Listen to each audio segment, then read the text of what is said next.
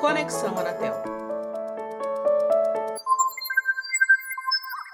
Olá, seja bem-vindo ao Conexão Anatel.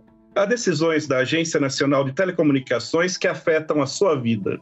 Decisões que impactam o preço do serviço de banda larga, de telefonia ou da TV por assinatura que você paga, que vão afetar a solução para o seu problema junto à operadora que você contratou seja sobre direitos dos consumidores, obrigações de atendimento. Vai ter telefonia móvel aqui? Tem banda larga aí? Qualidade. Está satisfeito com o que recebe pelo que paga? Você pode contribuir para que a Anatel tome as melhores decisões para você, consumidor, para toda a sociedade e para o país. Quem vai nos explicar os mecanismos de participação da Anatel é o Superintendente de Planejamento e Regulamentação da agência, Nilo Pasquale. Olá, Nilo. Olá, Ricardo. Olá para todos. Nilo, por quais caminhos a sociedade pode contribuir e ter voz nas decisões a serem tomadas pela Anatel?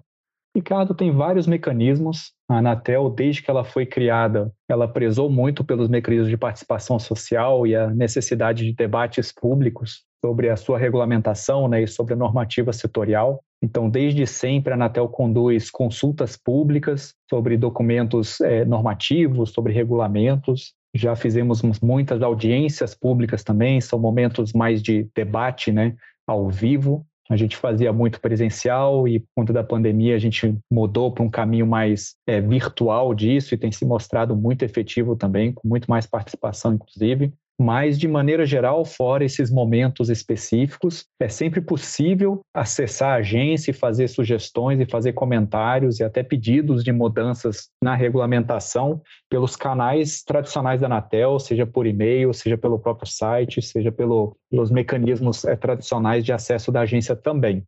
A Anatel tem dois mecanismos. Um é a consulta pública, o outro é a audiência pública. Pode explicar como é que eles funcionam? Dentro do processo regulamentar, né, de mudança dos, dos regulamentos da agência e das normas do setor, a gente tem um, um caminhozinho para seguir. A gente tem todo um processo de análise de impacto regulatório que a gente tem que fazer para poder é, buscar as melhores soluções, entender os problemas do setor, entender possíveis alternativas de, de resolver esses problemas e aí construir as normas que tendem a, a levar essa, a efetivação disso. E a gente tem vários momentos em que isso pode acontecer. Quando a gente está construindo ainda é, os conceitos e as ideias, a gente lança a mão muitas vezes de tomadas de subsídio, que são muito parecidas com consultas públicas tradicionais, mas elas não são geralmente de instrumentos normativos, elas são de ideias ainda, né? Então é uma fase muito importante de participação social em que a gente ainda está construindo o conhecimento sobre determinado tema. Depois que isso se constrói, né, e que a gente consegue ter um normativo e ele, o nosso conselho diretor aprova uma consulta pública, essencialmente a gente tem um sistema no nosso site aberto a todos aqueles interessados, né, de participar dessas discussões setoriais, que a gente coloca o documento lá, ele é aberto para comentários em cima de toda a sua estrutura, de tudo que está escrito ali. Geralmente, em processos de regulamentação e de normatização do setor, as consultas costumam durar pelo menos 45 dias, desde o momento em que ela é aberta até a gente ter o seu encerramento. E o que acontece muitas vezes nesse processo de consulta pública, que é a parte escrita, né? Você entra no site, você vê os documentos que estão lá, você faz uma contribuição específica em cima de um texto ou de vários textos e coisas desse tipo. A gente tem o instrumento de audiência pública, que é o momento mais de interação e de debates é, mais ao vivo, nos momentos pré-pandemia, a gente fazia muita audiência presencial aqui na sede da Anatel, em Brasília, e a gente tentava fazer momentos parecidos em algumas cidades do Brasil. Então, São Paulo já recebeu muita audiência pública da Anatel, a gente já fez em Recife, já fizemos em Fortaleza. Depois que começou a pandemia, a gente não podia mais se encontrar presencialmente para fazer esses debates é, ao vivo. A gente optou por um modelo remoto, a gente já fez algumas audiências nesse modelo remoto ao longo da pandemia, já foram quatro audiências de instrumentos diferentes. E nosso primeiro diagnóstico com relação a audiências anteriores é que ele foi muito mais efetivo. Sendo online, né, a gente consegue trazer mais gente que é interessada no debate, né? Às vezes as pessoas não conseguem viajar, né, para os lugares que estão tendo as audiências. Então esse modelo mais híbrido de poder fazer uma interação online, poder fazer perguntas e ter momentos em que você pode se manifestar durante a audiência na modelagem online tem se mostrado muito mais efetivo no nosso diagnóstico, então é uma tendência para os próximos eventos, inclusive, a gente seguir nessa modelagem. Houve uma evolução do sistema de consultas públicas da Anatel, Nilo. Você poderia explicar para a gente como é que funciona o sistema e como o consumidor pode acessá-lo? É, a gente está agora no momento de transição, né? A gente está com dois sistemas para participação social, porque um deles é o sistema antigo, né, que a gente está desativando, é o sistema interativo de acompanhamento de consulta pública, o SACP.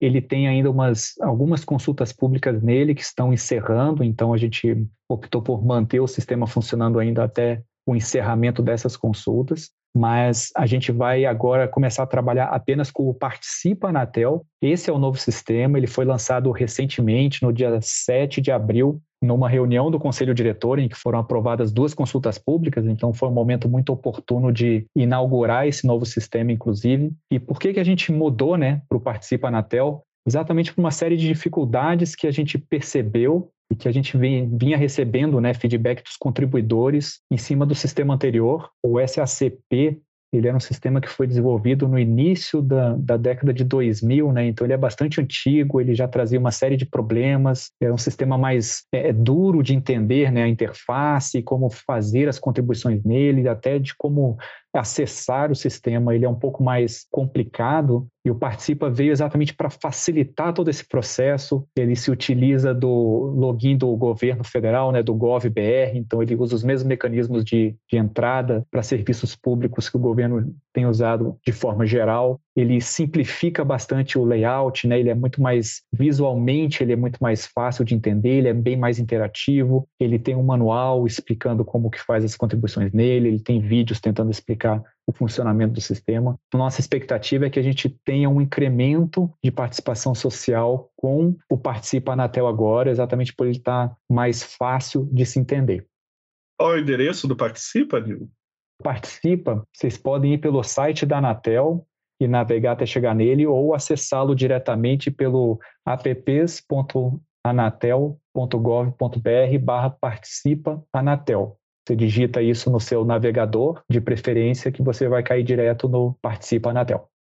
As regras, as decisões da Anatel, a regulamentação né, expedida pela agência, ela afeta as empresas, os consumidores, o cidadão brasileiro, né?